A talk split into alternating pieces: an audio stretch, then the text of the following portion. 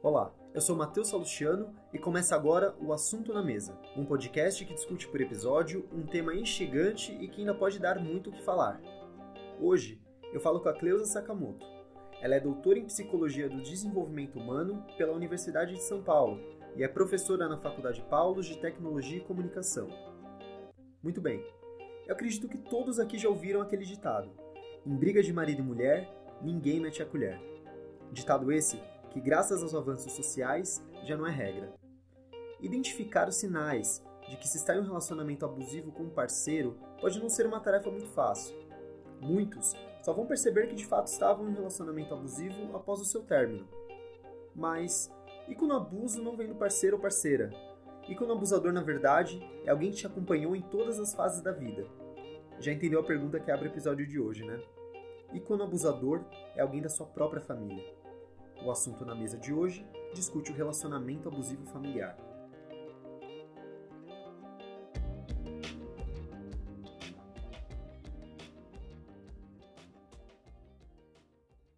Cleusa, muito obrigado pela sua disposição em participar deste podcast. É, antes de falarmos sobre pais e mães abusivos, eu gostaria que você explicasse melhor aos ouvintes o que de fato caracteriza um relacionamento como abusivo. Quais os sinais, como que a gente pode perceber isso? O relacionamento abusivo, ele uh, implica uh, o agente, né, abusador, ele se relaciona com uh, a pessoa abusada de maneira a sempre obter o que ele deseja. Então, o abuso significa um desrespeito ao relacionamento que deveria ser, em tese, de troca de respeito e de um, uh, um acordo mútuo, tá? De bem-estar. O abusador, ele só tem olhos para si próprio, para os seus próprios desejos, para os seus próprios interesses e dessa maneira, então, ele impõe situações extremamente difíceis, extremamente, às vezes, humilhantes para quem é abusado.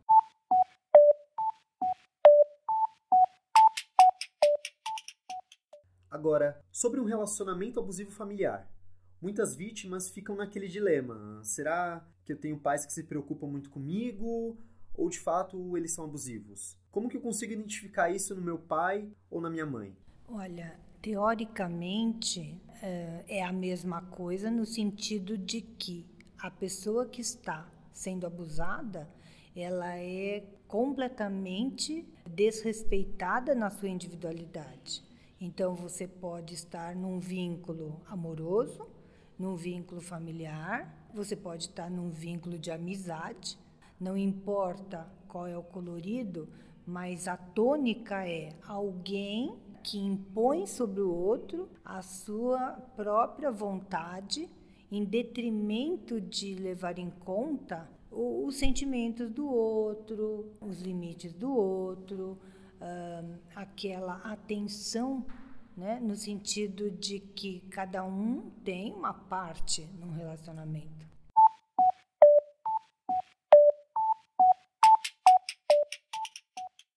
E como uma pessoa que ela vive num ambiente familiar abusivo, ela pode lidar com tudo isso para que não comprometa ainda mais a saúde mental dela? O que, que ela pode fazer? Bom, a primeira coisa, às vezes é difícil perceber, né?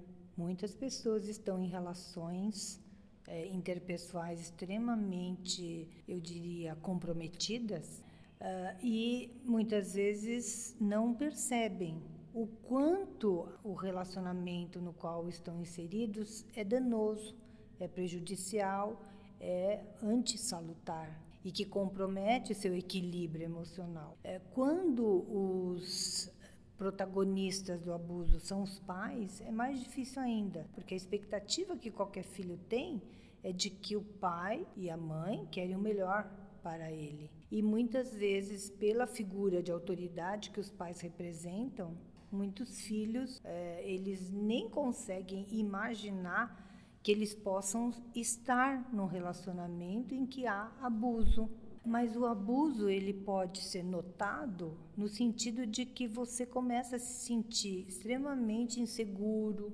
errado, é muito diminuído.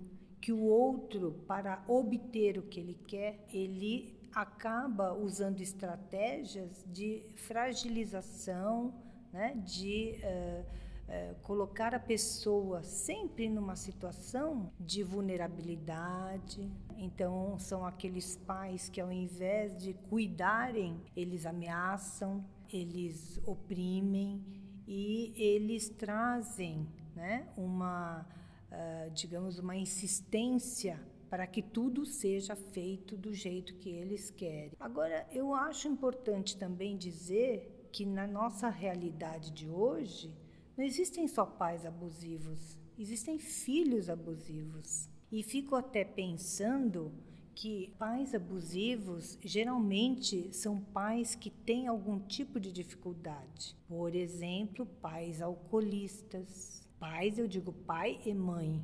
Então, indivíduos que já têm algum tipo de dificuldade emocional, já têm algum componente na sua personalidade que favorece uma relação desequilibrada, perturbada, perturbadora, pode ter esse ingrediente do abuso.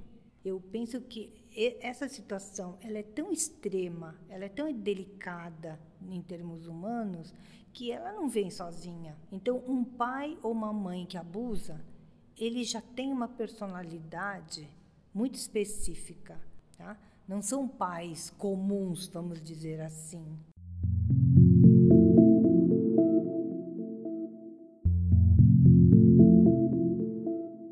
E no contraponto, a gente pode ver filhos abusivos com os pais ou com irmãos, né? E, e nesse particular, eu diria que o que vem junto com o abuso talvez seja uma carga extremamente é, opressora produzida pela nossa sociedade de consumo nós nos organizamos socialmente de uma maneira que nós próprios estamos sofrendo com o tipo de vida que nós criamos. Então, eu penso que hoje existem muitos jovens abusivos que abusam dos seus amigos, dos seus irmãos e dos seus pais. Até nas, em outros ambientes, como a escola, às vezes tem um comportamento inadequado com seus professores. Por quê? porque ele está sendo estimulado pela nossa sociedade a pensar a vida e as relações em termos muito totalitários, sabe? E idealizados. E, e essa falsa ideia de que nós podemos alcançar uma perfeição idealizada faz com que as pessoas percam o bom senso, essa visão real da vida, dos limites, do compartilhamento e da troca e comece a desejar realizar tudo. Tudo fica muito teórico, perfeito e o abuso entra nessa nessa perspectiva. Então, hoje, muitos jovens exigem de suas famílias que eles, que a família lhes ofereça tudo o que eles querem.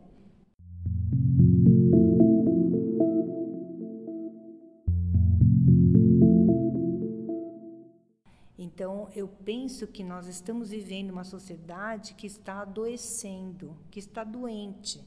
Eu acho muito importante, sim, a gente pensar nos relacionamentos abusivos dentro da família, mas é importante a gente ver, ver essa situação como sintoma.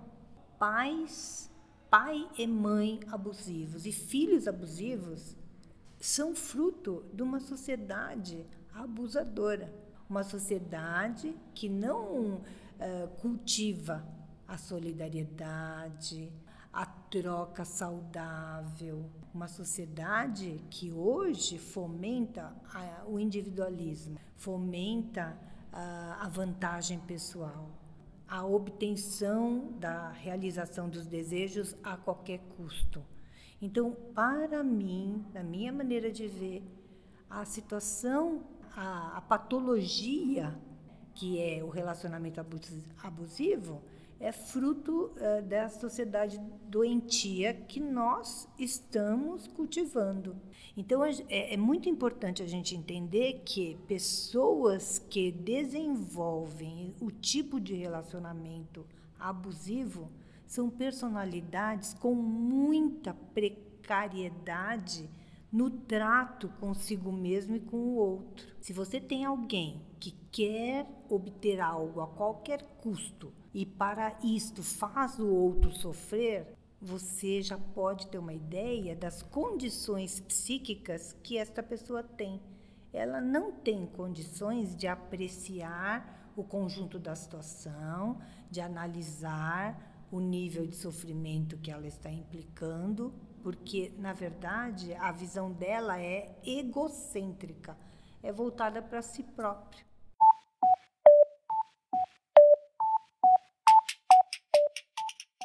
E também não adianta só a gente falar é, de posturas abusivas, a gente também tem que falar de como a gente pode trabalhar isso né, nas outras pessoas, até mesmo é, em algumas atitudes que, que nós mesmos, às vezes, não, não percebemos que é, um, é uma ação, uma atitude abusiva. Então, eu queria saber de que forma o acompanhamento psicológico ele pode auxiliar a vítima ou também o abusador, né, no caso, porque é algo que me chama muita atenção é, em matérias sobre relacionamento abusivo, seja é, relacionamento abusivo com parceiro, seja um relacionamento abusivo na família, fala-se muito da vítima e muitas vezes o, como o abusador ele pode tratar para que a postura dele também né, seja melhorada. Então muitas vezes a gente acaba esquecendo também de quem causa, né, todo todo o transtorno, todo o abuso. De que forma o acompanhamento psicológico ele pode ajudar nesses casos? Bom, toda psicoterapia ela visa autoconhecimento, tá? Uh, do ponto de vista que eu estou considerando de uma abordagem, né, de construção, reconstrução da pessoa. Claro que existem abordagens que uh, têm uma outra proposta, mas dentro do que eu entendo ser eficaz para ajudar em situações de sofrimento, está implicado a necessidade da pessoa se conhecer para modificar e trazer né, uma melhor ah, organização interior, uma melhor, um melhor equilíbrio emocional. Agora, é, é importante dizer que a pessoa que estabelece uma relação de abuso como a visão dela é bastante restrita e egoísta, egocêntrica, ela muitas vezes não aceitará ajuda. Porque um dos princípios do, do abusador é eu estou certo e eu quero X coisas. Então é um trabalho muito difícil.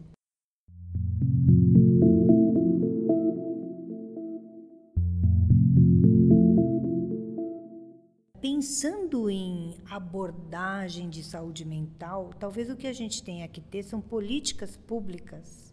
Talvez o que a gente tenha que ter é uma educação é, da saúde, no sentido de que a gente possa ter uma discussão, um alerta, sabe? Para sensibilizar as pessoas que há esse tipo de dificuldade, que isto pode acontecer em qualquer ambiente e sensibilizar as pessoas para que elas percebam isso. Então, por exemplo, programas é, educativos na televisão, um podcast informativo, é, veicular esse tipo de conhecimento, porque às vezes o, a própria pessoa pode se dar conta de que ela pode estar cometendo isso, e isso sim pode ser um grande disparador para procurar ajuda. É, do ponto de vista da vítima, também é muito importante porque a vítima ela se fragiliza, né? E muitas vezes ela também não consegue perceber. Então, eu acho que talvez a gente tenha que exercitar a capacidade que o ser humano tem de se auto-perceber, de refletir sobre a sua própria vida e aí também quem é vítima de qualquer situação é, insalubre, que ele possa se dar conta e procurar ajuda. Mas eu penso que antes né, de pensar nessa ajuda especializada, que seria né, encaminhada naturalmente com a busca de um profissional, a gente tem que pensar um, um passo antes. Como a sociedade se organiza para tomar conhecimento disso e para ampliar essa discussão para que a ajuda possa acontecer. Porque o que eu percebo em saúde mental, e isso é super delicado, é que a gente no Brasil não trabalha com prevenção. Então, muitas vezes, quando o problema ele eclode, sabe, ou vem a, a conhecimento, a situação já se agravou muito. Então, eu penso que uma situação como essa, onde os pares têm dificuldade de percepção, a gente teria que acionar outros canais né, da sociedade para que a gente possa abordar um problema como esse. O assunto na mesa vai ficando por aqui. Eu agradeço demais por essa conversa. Obrigado, Cleusa, e obrigado a você que nos ouviu. Até a próxima.